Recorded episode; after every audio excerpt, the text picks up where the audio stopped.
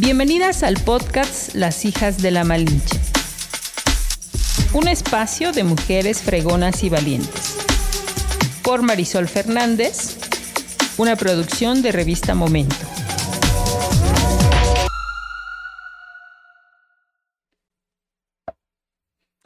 Hola, ¿cómo están? Buenos días, buenas tardes, buenas noches. No sé en qué momento vayan a escuchar este podcast, pero gracias por seguirnos, gracias por compartir. Y bueno, pues contentas porque seguimos aquí en nuestro estudio recibiendo a mujeres que están haciendo trabajos importantes para otras mujeres. Y hoy no es la excepción. La verdad es que me da mucho gusto recibir aquí a una mujer que pues ya tiene una trayectoria importante y ahorita van a ver de qué se trata, pero me gustaría darle la bienvenida a Ariana Lisset Arevalo Herrera. ¿Cómo estás, Ariana? muy bien, muchísimas gracias por la invitación. No, gracias por aceptarla. Gracias. Y bueno, pues este ya teníamos un ratito como de saber qué, qué estaban haciendo. Ahorita vamos a explicar un poquito.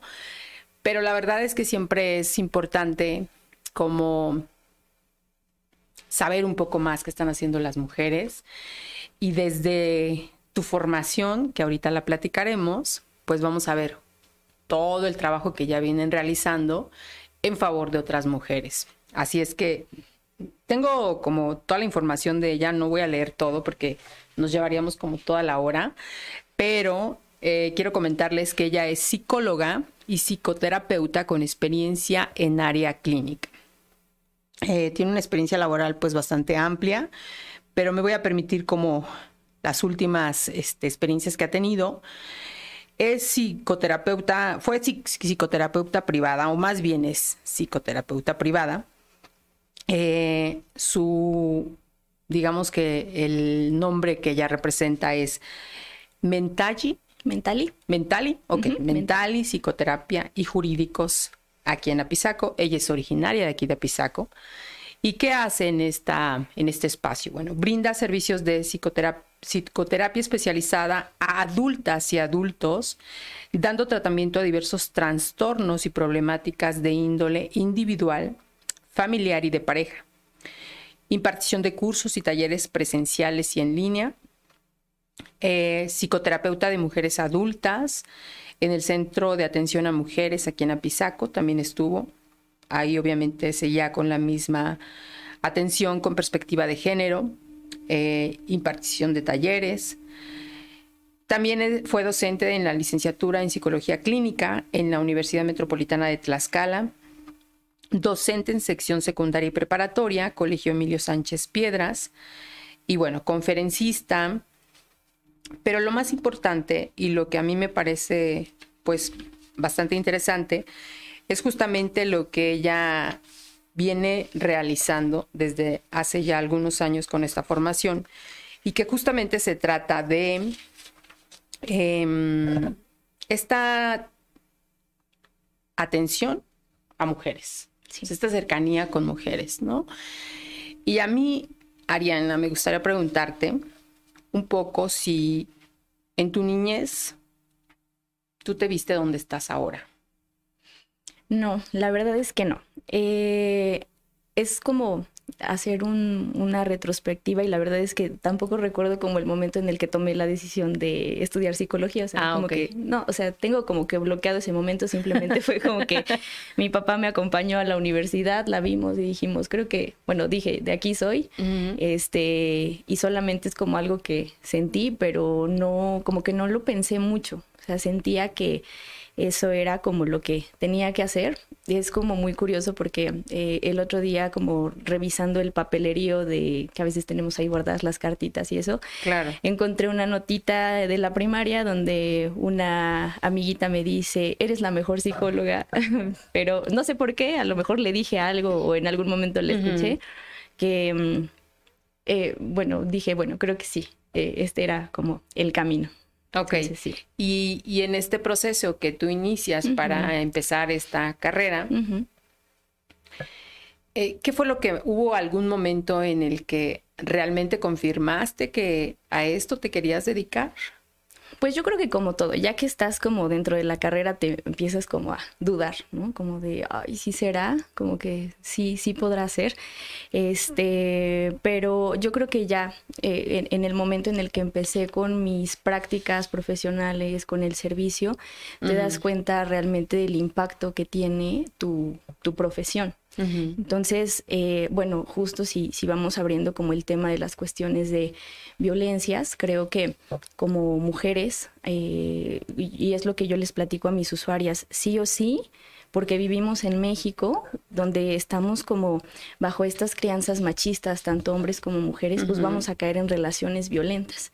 Y yo me recuerdo, pues en una, en una relación así, en mi, en mi etapa de prepa universidad, donde justamente la, persona con la que estaba me denigraba como mucho el hecho de la carrera que yo estaba estudiando. Él en, ese momento estaba estudiando una ingeniería y me recalcaba mucho como el hecho de que, no, pues tu carrera nada más se trata de, así, perdón que lo diga así, ¿no? Pero como de champlarte en una silla y echar chisme con las personas, ¿no? Entonces, eh, digo, esas palabras dentro de una relación, que digo, eso es una forma de violencia psicológica, este, pues sí te hace como que dudar, o sea, como de si estará, si será algo importante lo que estoy haciendo. Claro. Entonces, una vez em, cuando estaba yendo a mi especialidad a, Ciudad de México, eh, se lo platiqué a uno de mis tíos y me dijo, hija, todas las carreras, todas las profesiones son igual de importantes, así sean oficios, todas son necesarias.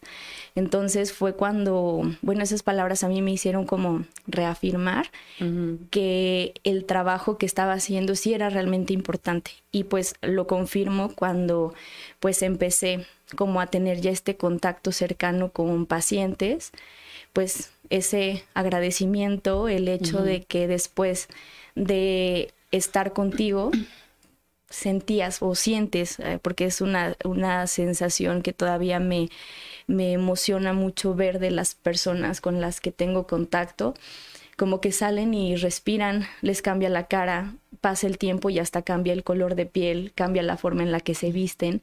Y pues bueno, justo el, el agradecimiento y el reconocimiento porque eh, de alguna manera las psicoterapeutas pues también salvamos vidas, tenemos también vidas en nuestras manos y eso es lo que eh, hace que tengamos pues una responsabilidad tremendamente enorme y sobre todo en, en, nuestra sociedad laxcalteca, donde pues ha costado mucho trabajo todavía la introducción de temas de, de salud mental.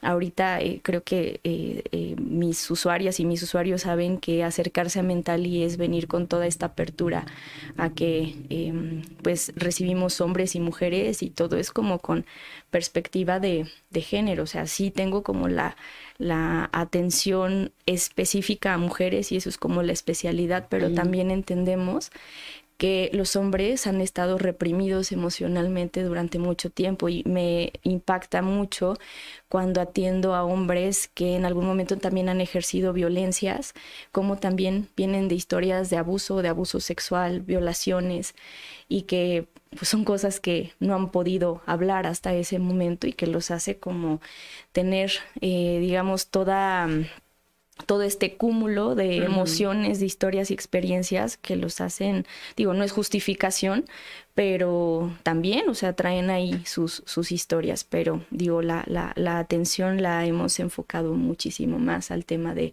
de, las mujeres porque la seguimos teniendo muy complicada. Claro, ok.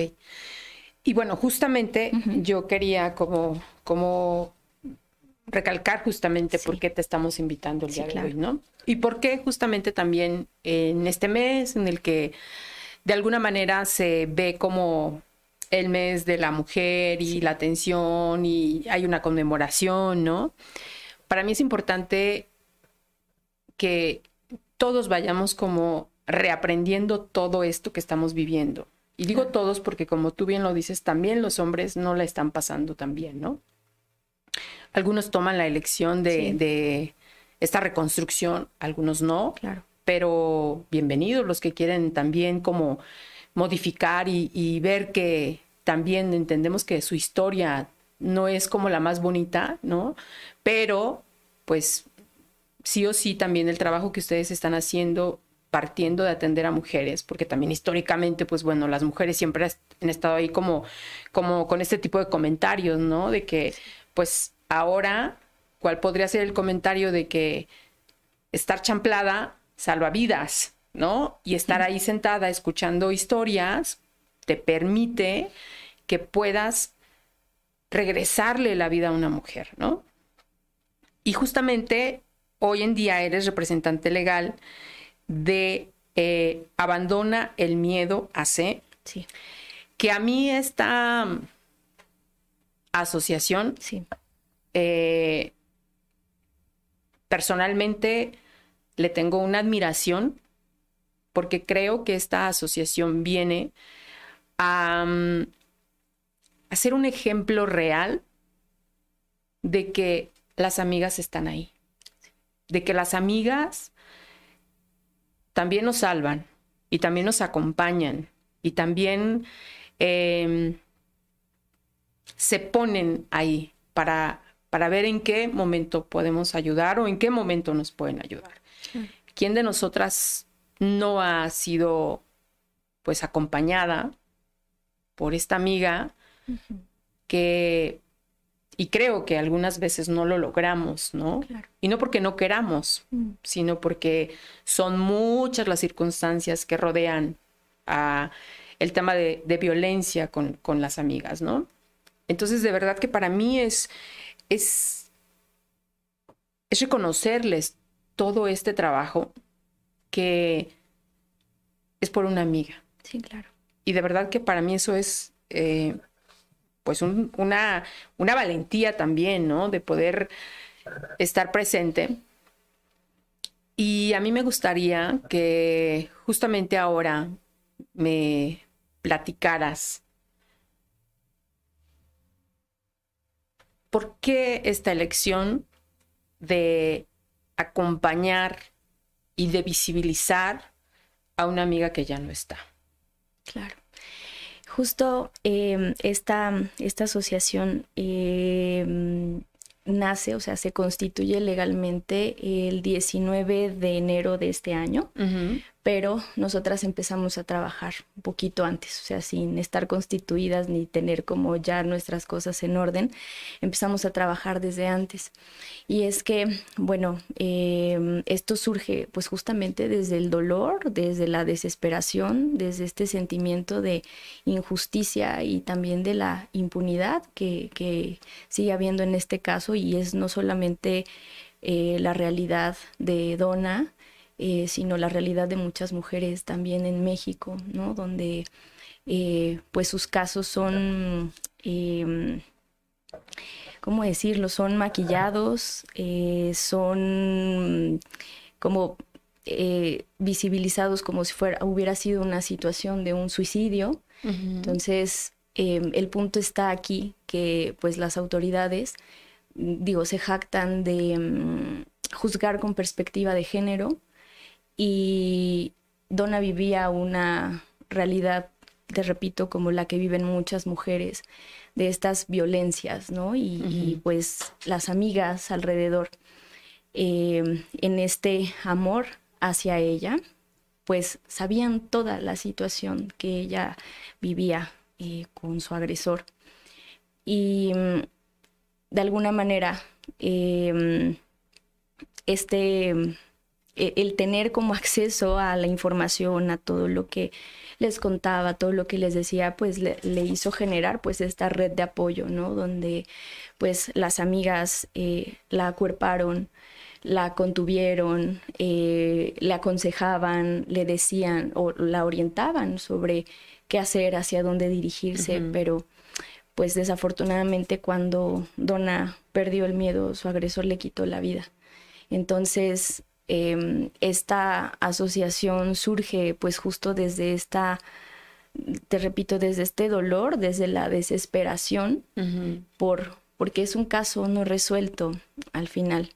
Entonces, no queremos que ninguna otra mujer tlaxcalteca, que ninguna otra de nuestras hermanas se sienta sola, que no se sienta acompañada, que no se sienta escuchada. Y es por eso que surge eh, abandona el miedo con esta intención de, mm, de, acuerpar y de acompañar a nuestras hermanas tlaxcaltecas a que pues pierdan justamente ese miedo, pero con todo, con todo el equipo, con todo el equipo profesional que estamos ahí para, para apoyarlas.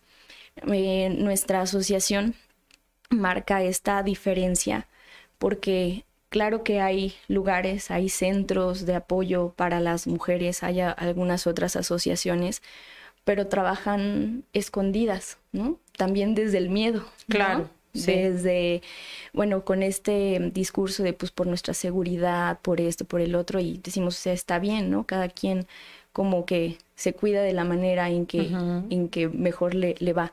Pero nosotras no queremos actuar eh, desde la oscuridad, desde estar o seguir escondidas, porque tampoco es el mensaje que queremos dar, ¿no? Que, que tenemos que estarnos escondiendo y que tenemos que seguir viviendo con miedo. Sabemos que este es un trabajo eh, de riesgo porque estamos dando la cara, todas las que formamos parte de la asociación, pero es parte de enseñarles a nuestras hermanas tlaxcaltecas que no tenemos que vivir escondidas, porque muchas veces hay, em, hay resguardos, hay espacios de refugio, claro que ayudan, claro que resguardan eh, nuestra vida, pero ¿qué pasa después?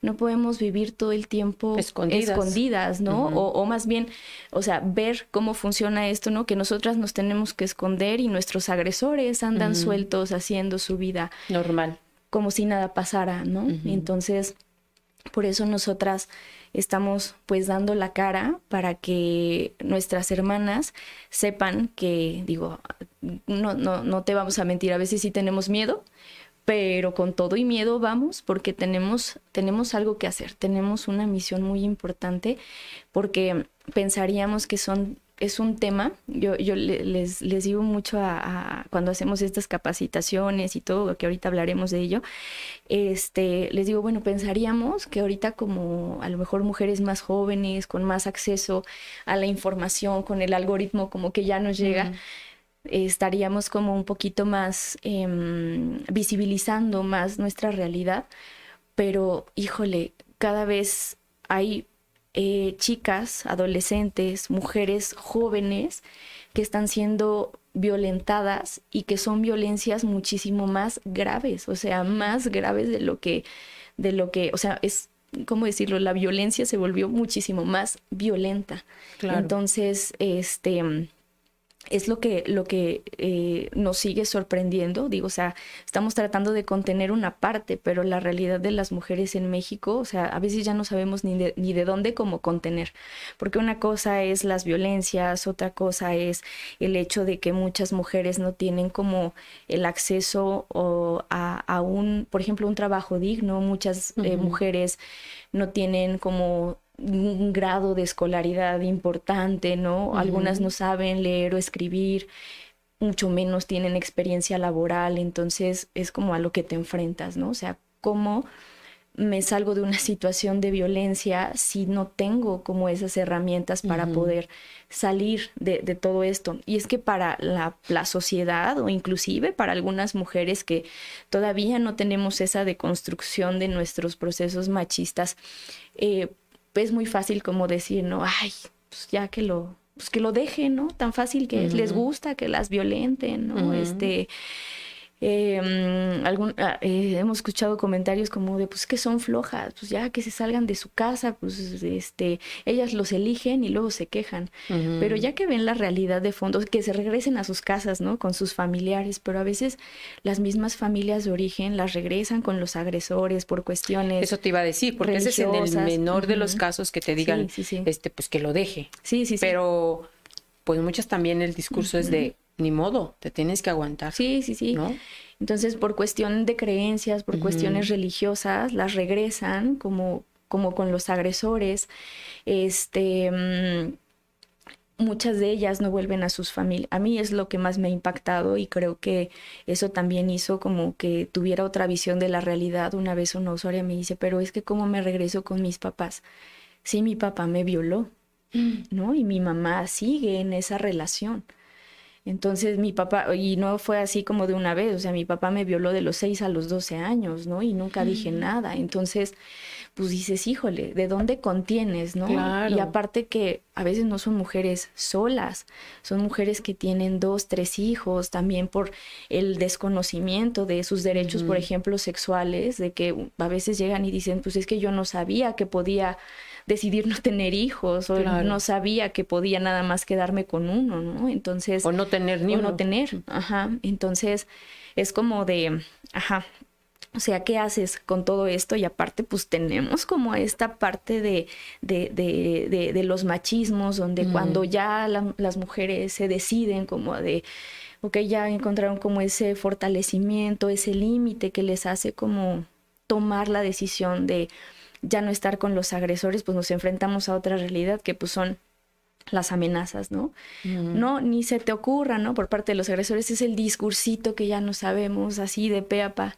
Ni se te ocurra ir a denunciarme porque yo conozco al primo del amigo del sobrino del fulano que trabaja en el juzgado de no sé quién.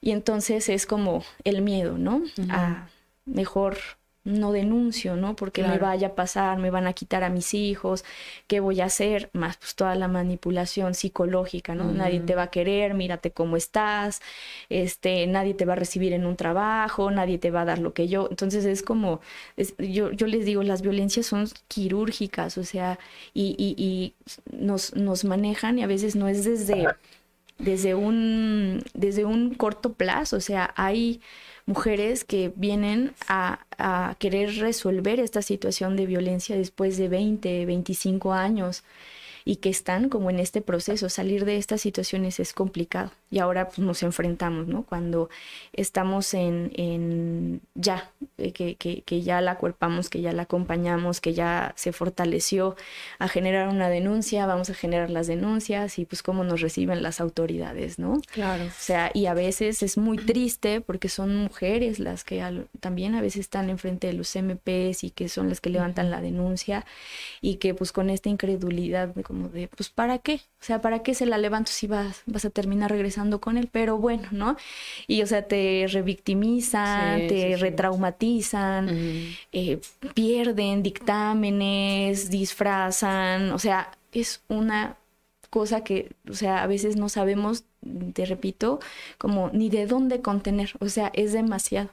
Pero pues en, en Abandona el Miedo es lo que estamos tratando de hacer, o sea, de no solamente eh, estar escondidas atendiendo como a todas estas mujeres, sino también empezar a hacer ese impacto, yo, yo, nosotras más bien le llamamos así, empezar a hacer esa incomodidad para las autoridades, porque, o sea, ni siquiera es creo que correcto el decir, exigir nuestros derechos, ¿no? Cuando ah, no deberían ser garantizados, pero eso es en lo que también estamos como interviniendo y, haciendo como este ruido para también estar ahí metidas, eh, siendo ahí, dijeran, como cuchillitos de palo con las autoridades para que tengamos o se, se, se, garanticen nuestros derechos como, como mujeres.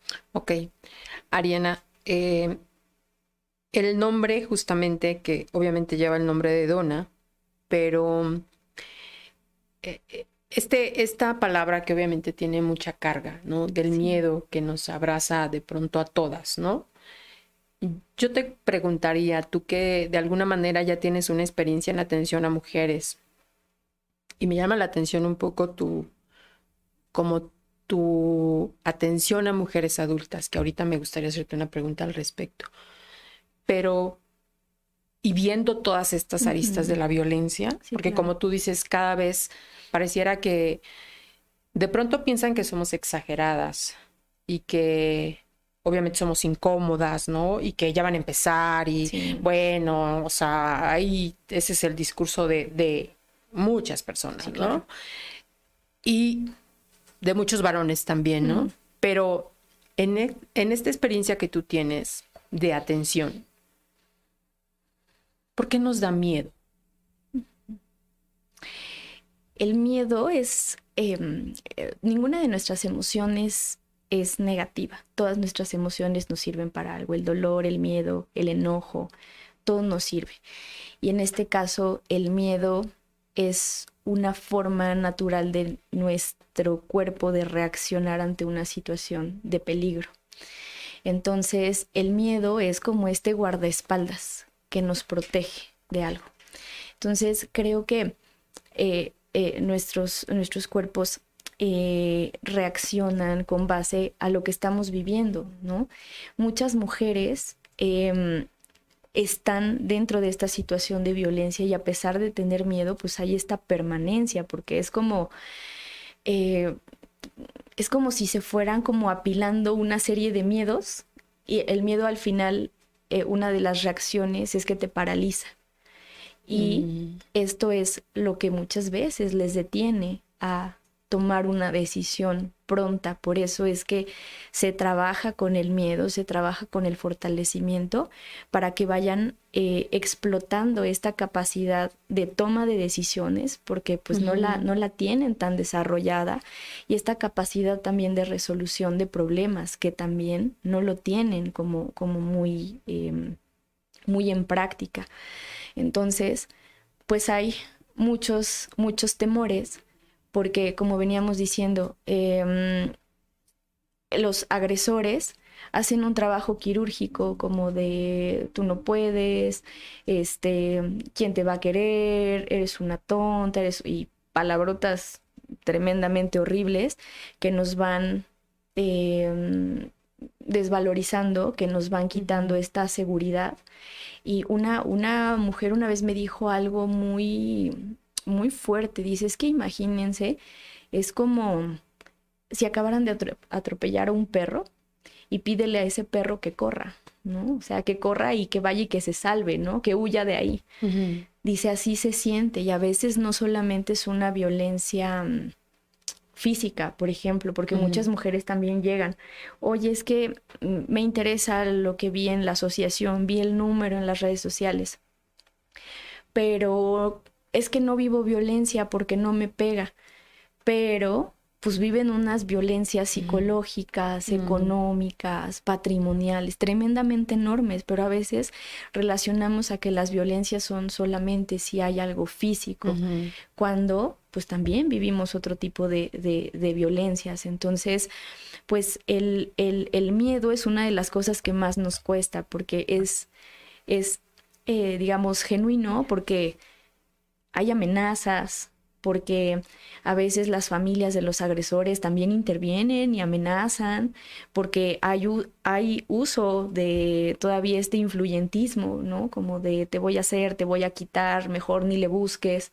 O sea, hay que preguntarnos, o sea, sí tendríamos miedo, ¿no? Claro. Y, realmente esto nos paralizaría y mejor em, movernos, como decimos, en la zona de comodidad pero al final la zona de comodidad no es cómoda, es lo conocido, pero no es cómodo. Entonces, preferible como eh, a veces para algunas mujeres mantenerse como al margen, teniendo como esta tolerancia de lo que ya conocen, pero dar el siguiente paso es, es lo que da muchísimo temor, porque muchas de ellas ya tienen como tomada la decisión.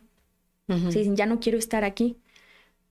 Y ese a veces no es el problema porque tienen muy visibilizado lo que, lo que les pasa. El problema es, o el miedo es hacia las consecuencias de la decisión que vayan a tomar.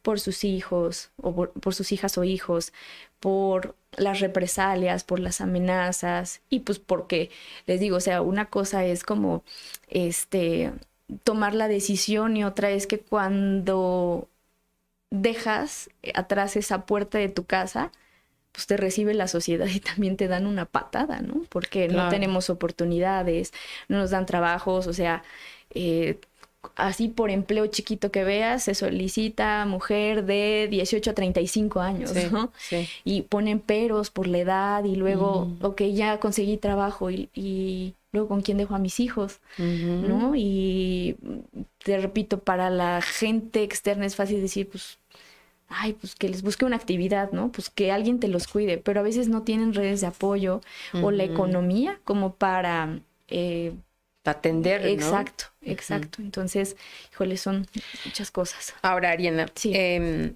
déjame hacer una breve pausa y, voy a hacer como justo un comentario en, relación a lo que me estás platicando y que tiene que ver con este tema del miedo, ¿no?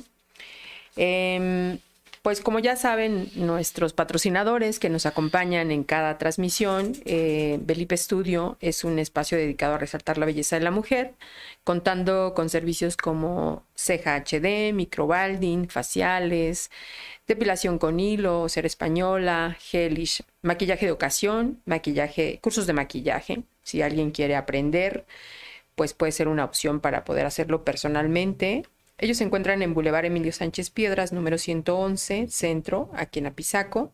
El número de contacto es 241-223-7426. Pueden seguirlos como en sus redes sociales como Believe Studio. Y también Suculenta, eh, que se encuentra en calle Lira y Ortega número 70, en Tlaxcala Centro. Son una cantina 100% familiar, donde tú pides la bebida y ellos ponen la botana siempre muy mexicana. Eh, el concepto es que por cada bebida que consumas puedes elegir una, una botana y cada semana las van cambiando. Así que recuerda que a partir de la una se convierte en una cantina 100% familiar. Y ProEdge, que es un suero hidratante, repara y humecta la piel de forma instantánea, hidrata a profundidad, rellena y reduce las líneas de expresión al usarlo diariamente. Bueno, pues esto es una eh, fórmula que estratégicamente te brinda todos los beneficios en un solo producto. Síguelo, puedes seguirlos en Facebook e Instagram como arroba proedge-skincare, donde encontrarás los puntos de venta. Nosotros somos punto de venta, si quieren, este producto. Bueno, justamente eh, volviendo al tema del miedo, es decir, creo que el agresor em, así nos quiere, paralizadas, ¿no? Sin poder ejecutar ni decidir y mucho menos actuar, ¿no? Es decir, también eso es importante entenderlo, porque tú mencionabas hace ratito, la sociedad nos hemos convertido en juzgar de una manera tan fácil y de señalar y de poner nuestros puntos de vista sin conocer el contexto, sin conocer qué está pasando, cómo está viviendo, ¿no? Y, eso es muy fácil. Y yo creo que a veces también creo que como sociedad tenemos una responsabilidad muy grande para disminuir las violencias de todo tipo. Sí, sí, sí. Y eso, nada más échate un clavado y a las redes y te das cuenta de la cantidad impresionante de comentarios que hay en beneficio, a favor. Siempre, eh, yo digo, a veces o muchas veces parada desde tu privilegio, Sí. Porque qué bueno que nunca hayas vivido una violencia. Qué bueno que nunca hayas pasado por un proceso. Pero también yo creo que este contexto o este escenario del que tú nos estás hablando, por lo menos de lo, del marco de referencia que tú tienes desde a, a todas las mujeres que has atendido, es que sí o sí hay una desigualdad entre las posibilidades que tienen muchas mujeres con los hombres. Como tú decías, pues una mujer no puede tomar una decisión tan fácil de salirse porque si su contexto era la familia, pero si la familia era la que la violentaba, bueno, pues está descartado. Generalmente las mujeres no dicen, ay, bueno, pues me voy a mi propiedad porque me pertenece, porque me la heredaron, ¿no? Porque también hasta ese tema era como de, mm. las herencias son para los hombres, no para las mujeres, ¿no? Entonces sí creo que los escenarios son eh, totalmente muy desfavorables para las mujeres. Y insisto, el, agresor así nos quiere, ¿no? Paralizadas, sin poder hacer nada. Y de verdad que yo cuando leí el nombre decía, wow, esto es, primero insisto, creo que es una manera tan increíble y tan amorosa, tristemente, que malo que sea a partir del dolor, sí. pero honrar a una mujer así, me parece que esto va por todas las mujeres que siguen estando en ese peligro latente de no poder tomar una decisión. Y no porque no, porque no quieran, ¿no? Porque ya tú platicaste un poco de cuáles son los escenarios. Y a mí me gustaría preguntarte, a partir de que ustedes empiezan con este trabajo. ¿Hay respuesta a las mujeres? Sí. Hay esta necesidad de buscar este tipo de espacios para que puedan pedir ayuda. ¿Cómo les ha ido en este poquito tiempo que Sí, sí, sí, sí, porque es cuestión de meses. Como te decía, antes de constituirnos, o sea, antes de constituirnos, pues todavía no habíamos hecho como la mm, presentación ante los medios y en nuestras redes sociales y todo eso pero ya estábamos atendiendo. Eh, empezamos a atender a tres usuarias eh, sin, sin habernos constituido, pero todavía lo manteníamos así porque, digo, yo al conocer sobre ese tema sabía que una vez dándolo a conocer, se iban a, desatar pues los, los casos, ¿no? Entonces, em, la verdad es que la respuesta eh, nos sorprende porque, bueno, hasta el día de hoy eh, con, o sea, y desde que comenzamos, que es cuestión de meses, con días, pues ya tenemos una cantidad eh, importante de, de, usuarias a las que ya estamos dándoles eh, la atención, como nosotras decimos, acompañándolas y acuerpándolas en, estos procesos.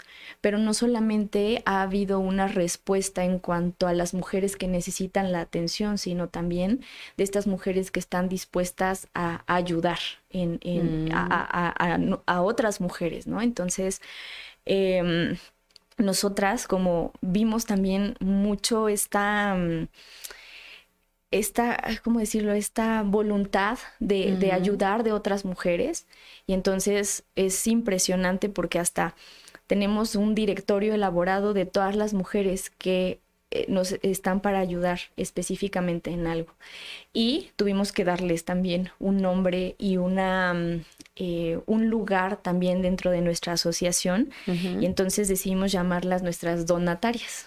Ay, qué entonces, eh, estas donatarias lo que, mm, lo que nos están ayudando y son los el grupo que apenas estamos formando ya que tenemos como una cantidad ya de usuarias, porque en verdad son tan lindas, tan sororas, que, eh, o sea, es así como de, oye, yo, yo, este, mm, yo coso, sé dar clases de costura. Entonces, mm. ármame un grupo y yo aquí en mi casa les enseño, ¿no?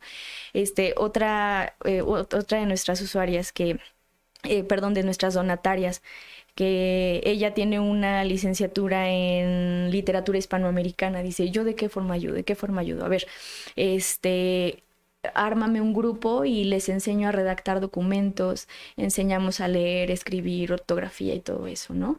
Simplemente este, escribir. Sí, sí, sí. que tenga que corregirse el tema de la ortografía, que eso es lo de menos. Digo, no es que no sea importante, pero aquí lo, yo sí creo que escribir sana. Sí, sí, sí. ¿No? Y ya que tengas este, esta posibilidad y este, esta confianza de que escribas, Sí, sí, sí. No, y hay desde eso las arquitectas que dicen, pues nos armamos un grupo para enseñar albañilería, para este clases de, bueno, eh, Dona era eh, repostera, pastelera, y incluso hay una organización de reposteras tlaxcaltecas que también se formó a partir de, de esta situación y nos acompañaron en la marcha con sus uniformes de repostería, con utensilios de cocina, con pasteles, inclusive en, en la marcha. Sí, vi unas fotos. Sí, y este y Pero son reposteras. Son reposteras, son reposteras tlaxcaltecas y ya están así superpuestas para armar cursos, para enseñar a las señoras a emprender,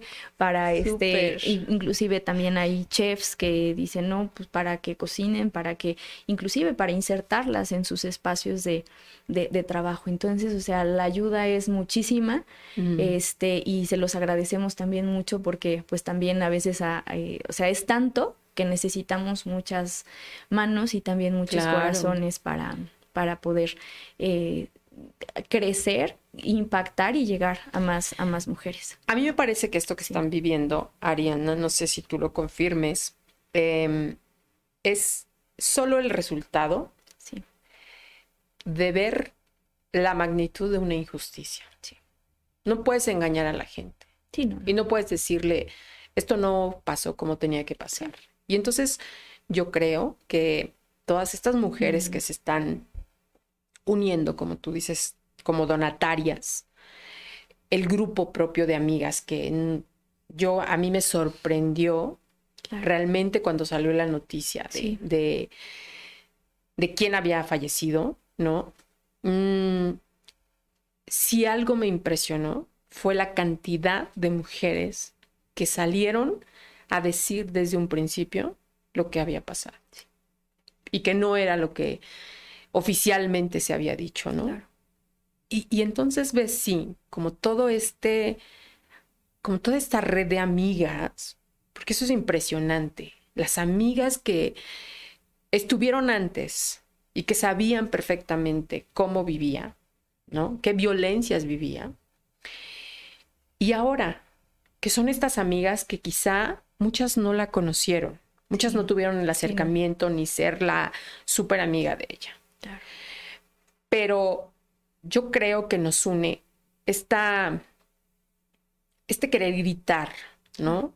Y por eso están en las marchas, porque hoy también seguimos sin entender por qué salimos, por qué tomamos las calles para hacer este tipo de exigencias, ¿no?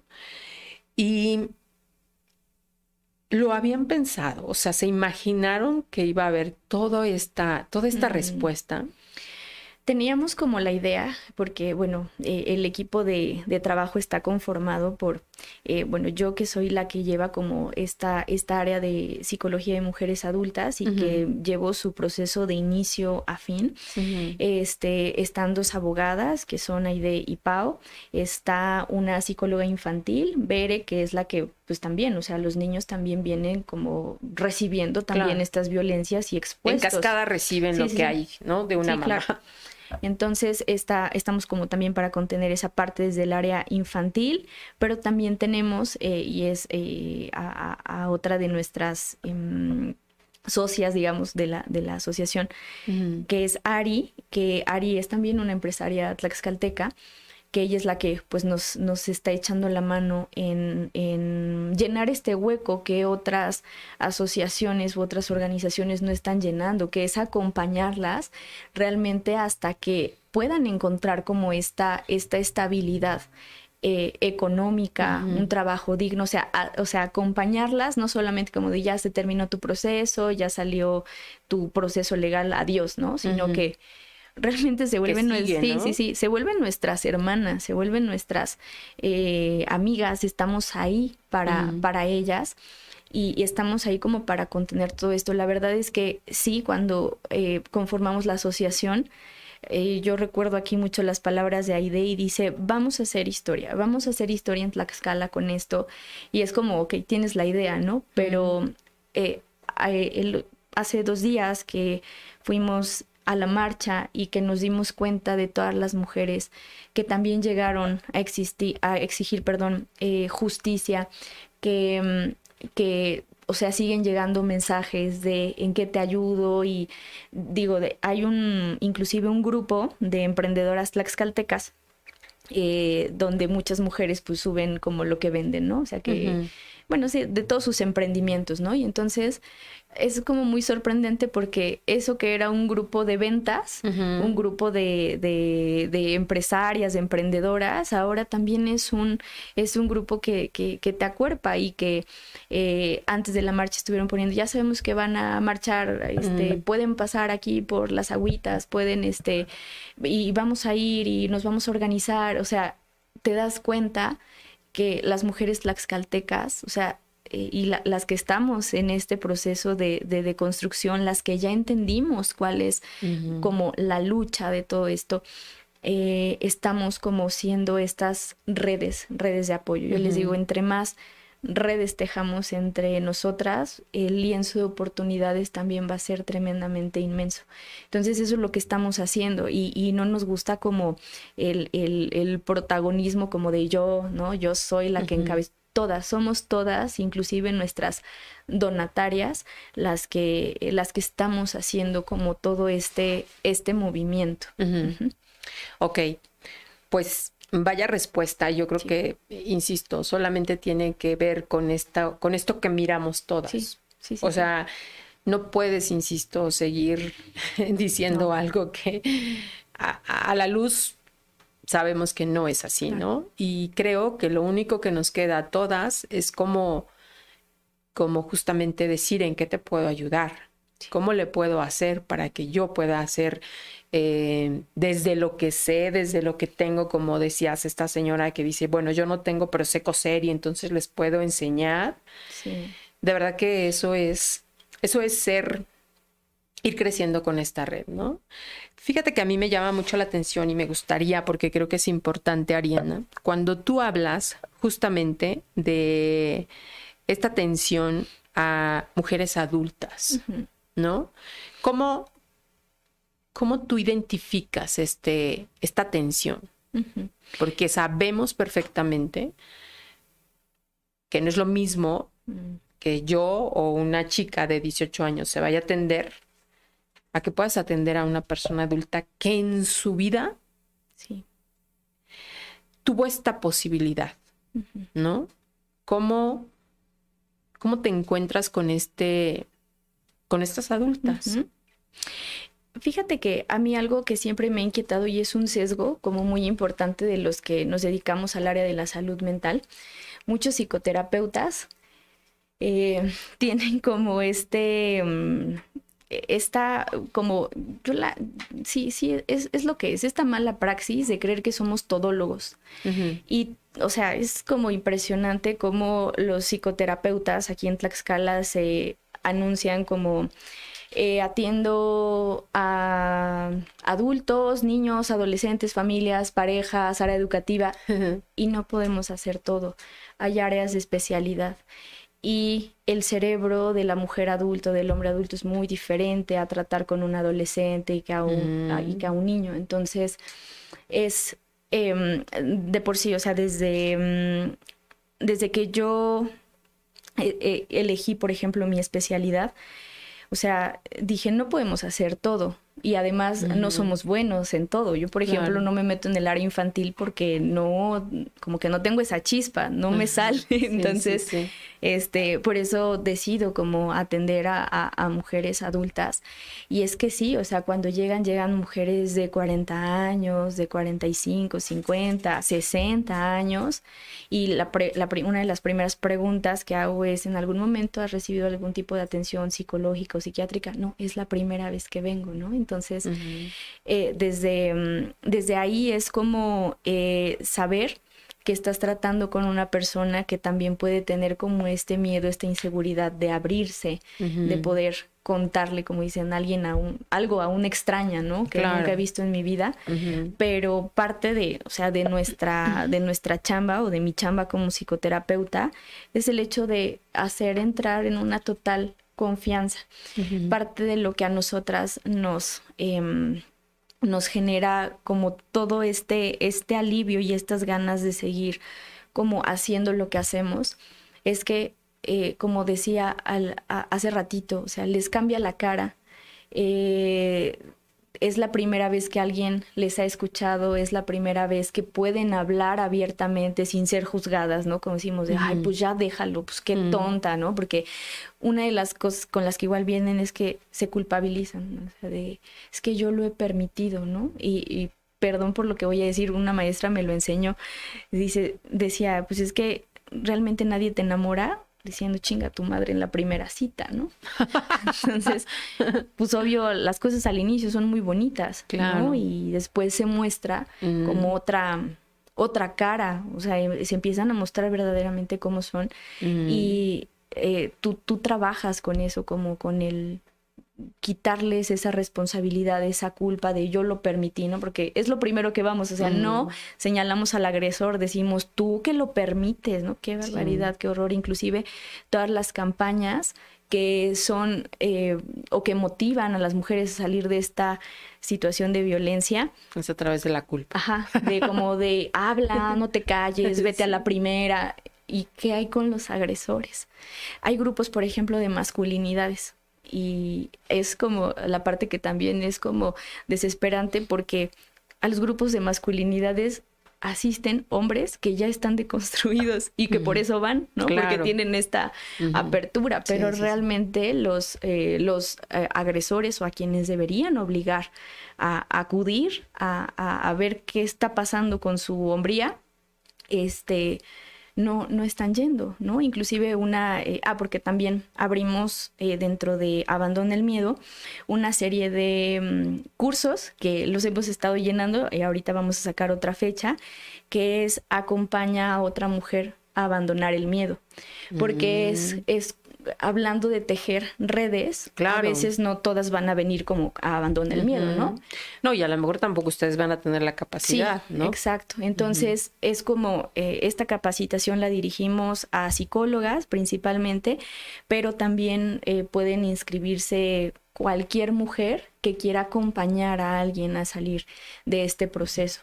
Y les enseñamos cómo el, el no el no revictimizarlas, el no juzgarlas, el acompañar y brindar un apoyo real. Y nos compartía una de una abogada que se inscribió a este curso dice es que yo desde mi trinchera organicé un grupo de masculinidades y obligué a todos los del municipio a que estuvieran ahí pero dice, ok, la primera, pues ya trajimos al experto en masculinidades y todo esto, llegó y pues sí, ¿no? Unos medio hacían sus ojos de huevo, aburridos, etcétera. Dice, pero el curso se dividía en varios bloques. Dice, pues empezaron como este 40, el, eh, el, segundo bloque ya nada más eran 10, dice, y el curso lo terminaron dos hombres. Entonces, es como lo, ay, lo que desgasta, pero sabes que todavía tienes que seguir como impactando. Entonces, dentro de, estos eh, cursos que nosotras también ofrecemos para acompañar a otra mujer a abandonar el miedo, pues también nos, nos vamos dando cuenta como de otras realidades, ¿no? y, que, este, y que, o sea, a veces sí no hay como, eh, como mucho de, o sea, todavía hay mucho más bien que contener. Claro. Ahora, ¿cuáles serían, ahora que estás platicando justamente de estos talleres, cuáles serían como los servicios que tiene esta asociación Abandona el Miedo? Este es, eh, estamos conformadas, ay, perdón, hace ratito olvidé que eh, también eh, nos acompaña una trabajadora social, o sea, somos un equipo multidisciplinario muy completo. el equipo, digamos que principal, ¿de cuántas mujeres está conformada? Es la trabajadora social, son las dos abogadas, yo que soy la psicóloga de mujeres adultas y la psicóloga infantil. Entonces, ese es el equipo y así como está el equipo, pues son los servicios que ofrecemos. Primero, las usuarias llegan a una entrevista en el área de trabajo social para nosotras pues poder obtener todos sus datos socioeconómicos, datos de los agresores, este mm, las violencias a las que están siendo expuestos, o sea, toda como su información general para saber de qué manera las vamos a, ayudar o acompañar más bien. Y a partir de eso, pues entonces ya viene como eh, todo el acompañamiento. Si, se si necesitan, bueno, la psicología de mujeres adultas es de cajón, o sea, tienen que ir sí o sí y es un proceso que, que, que, que lo, lo, iniciamos porque ellas necesitan un fortalecimiento emocional, como decía, para tomar decisiones, para resolver problemas y pues obviamente para también sanar toda esta, esta violencia que han a veces vivido por años. Entonces, eh, digamos, la psicoterapia de mujeres adultas va de cajón. También eh, si tienen hijas o hijos, eh, les brindamos el servicio de psicoterapia infantil también para contener como esta parte y el servicio del área este, legal. Hay algunas mujeres que como tal no llegan y dicen quiero ya denunciar, ¿no? O quiero ya meter mi proceso de divorcio o lo, de la pensión. Entonces, eh, resolvemos como los casos em, inmediatos, no sé, si realmente llega una mujer en situación de riesgo, pues nos vamos luego, luego a la intervención legal, este, pero también hay algunas que necesitan como este acompañamiento para poder tomar una decisión en cuanto a, um, situaciones legales. Mm. Entonces vamos como brindando el acompañamiento hasta que ellas decidan qué es lo que quieren hacer, ¿no? Porque también nosotras estamos haciendo este acompañamiento, pero tampoco les decimos como de no, sí, y ahora lo haces, ¿no? Y ahora denuncias, ¿no? O sea, vamos acompañándolas hasta que se sientan listas para poder eh, hacerlo. Ok. Ahora, ¿dónde las contactan? ¿Cómo las pueden, cómo se pueden acercar a, ustedes? ¿Quién requiera este tipo de asesorías? ¿No? Em, ¿Dónde están ubicados sus redes, teléfonos? En Facebook nos pueden encontrar como Abandona con doble N, Abandona el Miedo AC. Ahí está nuestro Facebook. Nuestro correo electrónico es abandona el miedo AC arroba gmail.com, igual el, el dona con doble N. Y tenemos el abandonatel que es donde eh, les pedimos como que es, mejor se comuniquen directamente este, aquí a, este número. Entonces, que me cargue. El número de eh, el abandonatel es 241 126 4851. 241 126 41 4851. Y ahí les respondemos este Sí, sí, sí. Las 24 horas. Las 24 horas. Mm, ok. Bueno, ¿y físicamente tienen un espacio? Eh, sí tenemos un espacio, nada más que se lo mantenemos resguardado por motivos de seguridad. Claro. Las usuarias que, eh, que acceden a nuestros servicios, pues se les hace llegar como la ubicación de, de, mm. dónde estamos por motivos de seguridad también, para ellas y para nosotras. Claro. Ok. Pues la verdad es que siempre es importante ir viendo esta red de apoyos que hay entre nosotras, ¿no? Y conocerlas, conocer más de cerca, eh, pues hacia dónde va esta asociación. Eh, es importante y creo que será de mucha ayuda para muchas mujeres. ¿Cuál es el futuro inmediato de esta asociación? Pues seguir recibiendo a las, a, las hermanas tlaxcaltecas que nos necesiten, o sea, ese es como nuestro principal objetivo, como el, esta, mm, esta atención inmediata a, sus problemáticas, pero también, o sea, queremos, eh, queremos seguir tejiendo pues estas redes de apoyo en el que, no, la verdad no sé si está bien que lo diga, pero pues lo voy a decir, pero que cuando los agresores sepan que las mujeres llegan con nosotras, el miedo cambie de bando.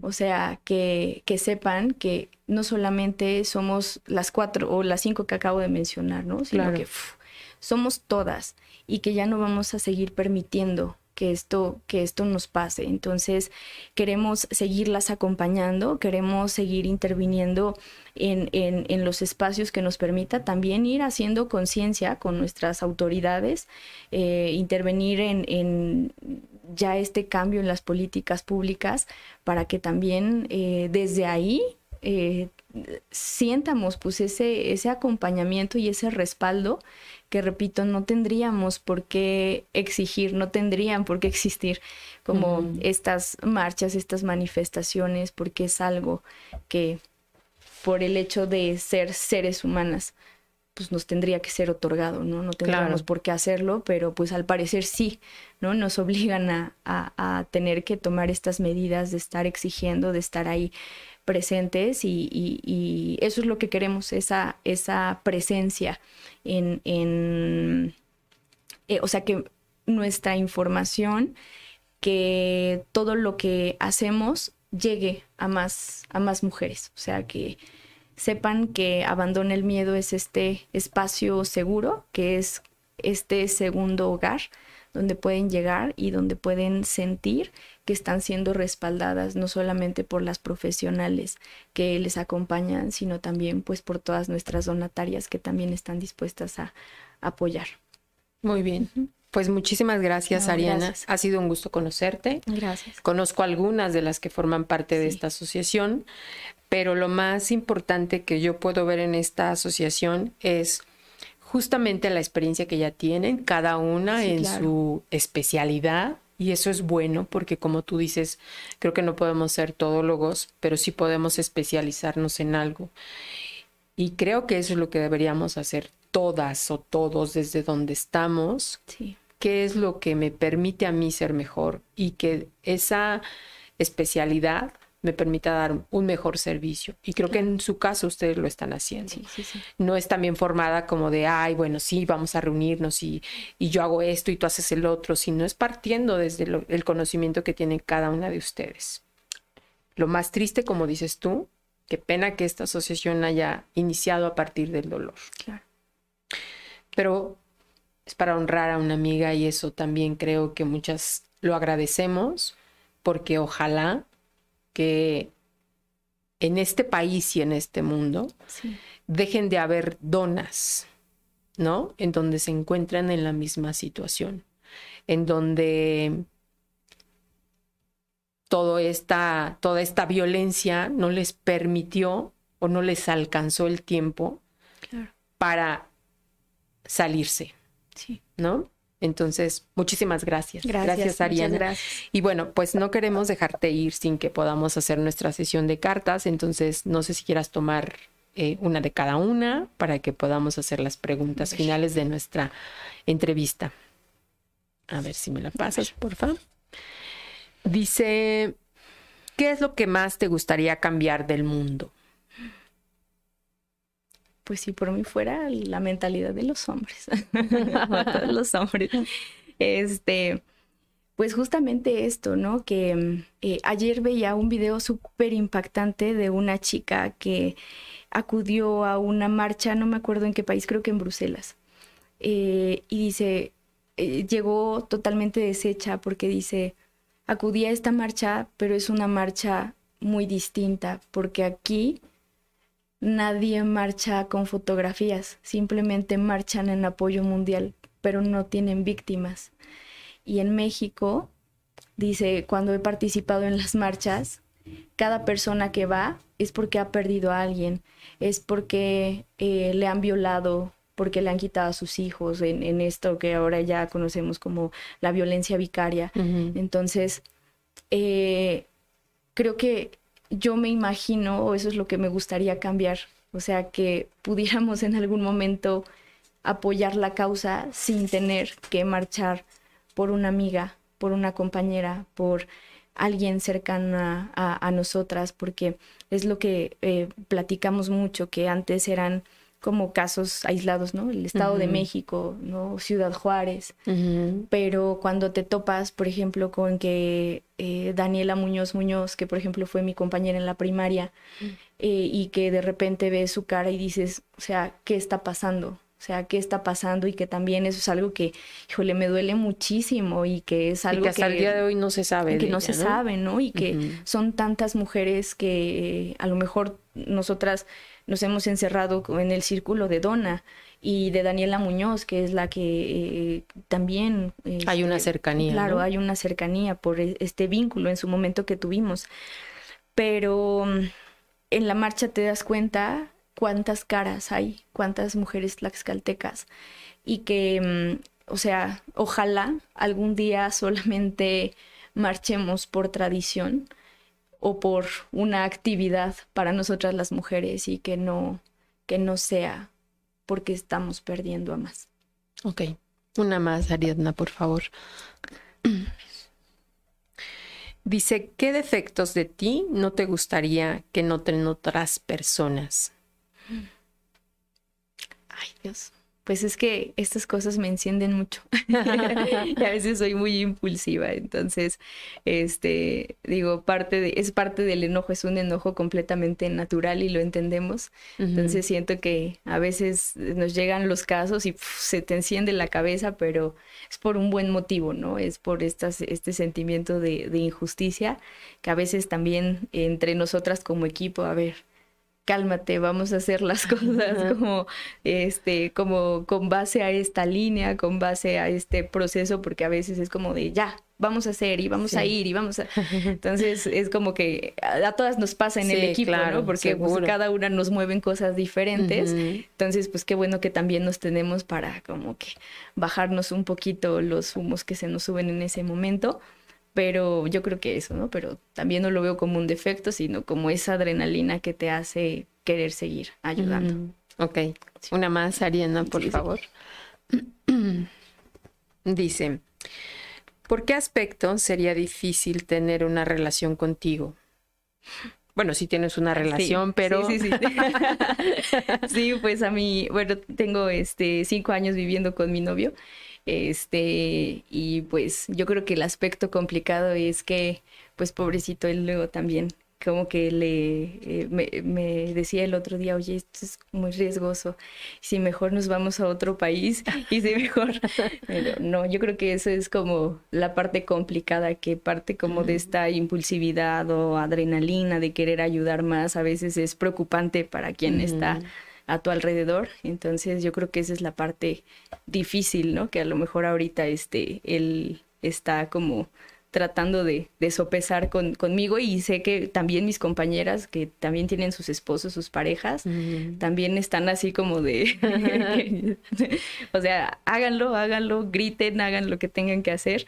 Este, y, justo ayer hacíamos como un poquito de burla, ¿no? Que hasta este, mi novio ahí planchando el pañuelo y todo lo que llevamos a la, a la, marcha, este, están ahí como, como para apoyar, pero yo sé que de alguna manera también existe como ese, ese temorcito y siento que esa es la parte difícil, pero... Lo importante es coincidir, ¿no? Con este tipo de, de, construcción, ¿no? Que a veces nos cuesta, nos, hay quienes nos ha llevado muchos años, hay quienes pues es muy rápido, ¿no? Pero qué bueno que tienes un compañero que de alguna manera es tu aliado, ¿no? En estos procesos que pues vamos eligiendo en nuestra vida.